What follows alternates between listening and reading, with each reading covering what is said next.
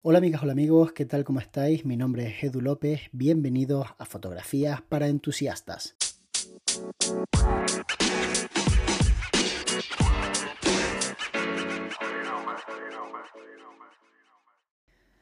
Vamos a hablar ahora del 23 milímetros de Fujifilm, una lente que equivale al 35 milímetros full frame si hablamos de ángulo de visión.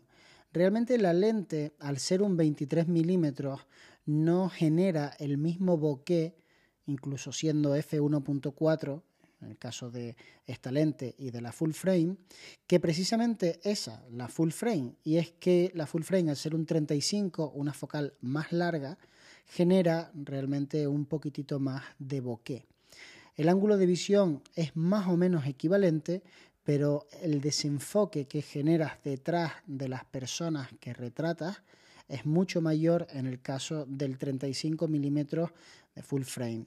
Si tienes Fujifilm y utilizas el 23 y el 35 y quieres saber cuál sería el desenfoque de ese 23 milímetros en full frame, puedes poner el 35 milímetros, lo pones a 1.4 y te va a dar un desenfoque muy parecido, prácticamente igual que una lente full frame, porque al final el tamaño del sensor no es tan determinante como la distancia focal del objetivo para hablar de profundidad de campo, sobre todo cuando hablamos de profundidades de campo limitadas.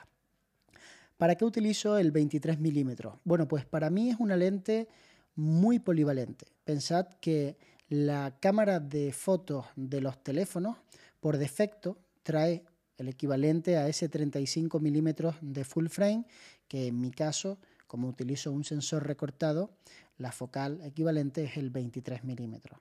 Entonces es una lente que funciona muy bien tanto en vertical como en horizontal. Es muy fácil hacer un cuerpo completo en vertical utilizando el 23 milímetros, pero mi recomendación es que no tires de arriba hacia abajo la fotografía ni de abajo hacia arriba, sino que coloques la cámara de forma perpendicular al suelo. Cuanto más recta sea ese ángulo que estás creando con lo que sería la cámara y el suelo, cuanto más se acerca a los 90 grados, más perfecto te va a quedar el tiro.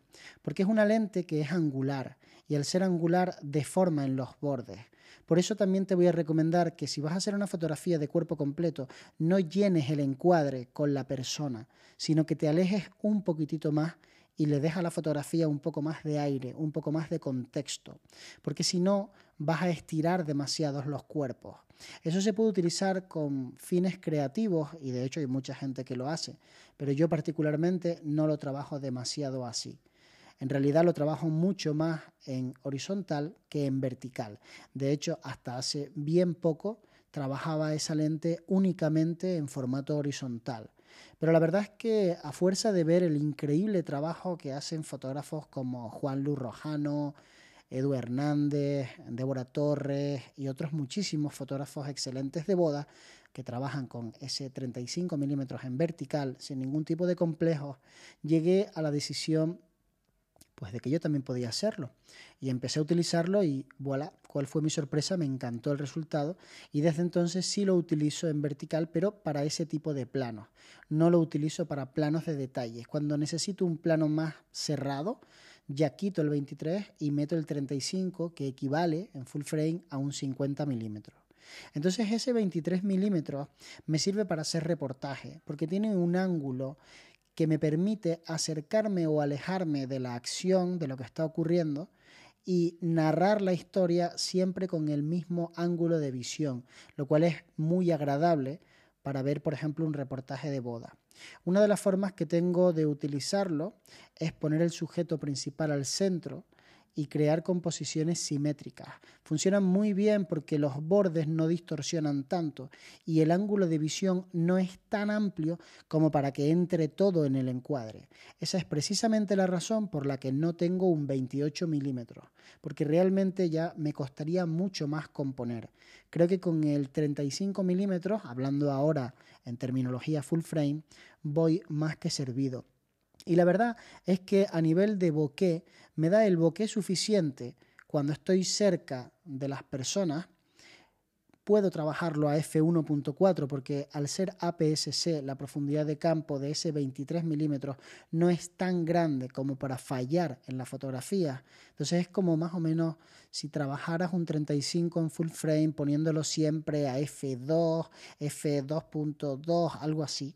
Entonces a mí me resulta muy agradable trabajarlo de esa forma. Fallo muy pocos tiros, pero estoy continuamente cambiando la apertura del diafragma y la voy llevando de 1.4 a 5.6 o incluso a 8 para buscar en muchos momentos nitidez.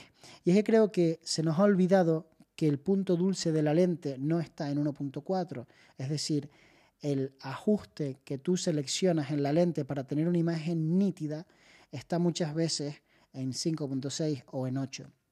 Y por eso cuando no voy a hacer uso de una profundidad de campo escasa, lo que necesito, si tengo buenas condiciones lumínicas, es bastante nitidez.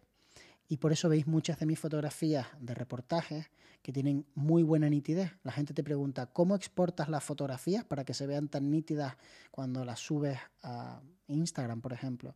No se trata de cómo las exportas. Todo el mundo sabe el tamaño que tiene Instagram y cómo se exporta bien una fotografía.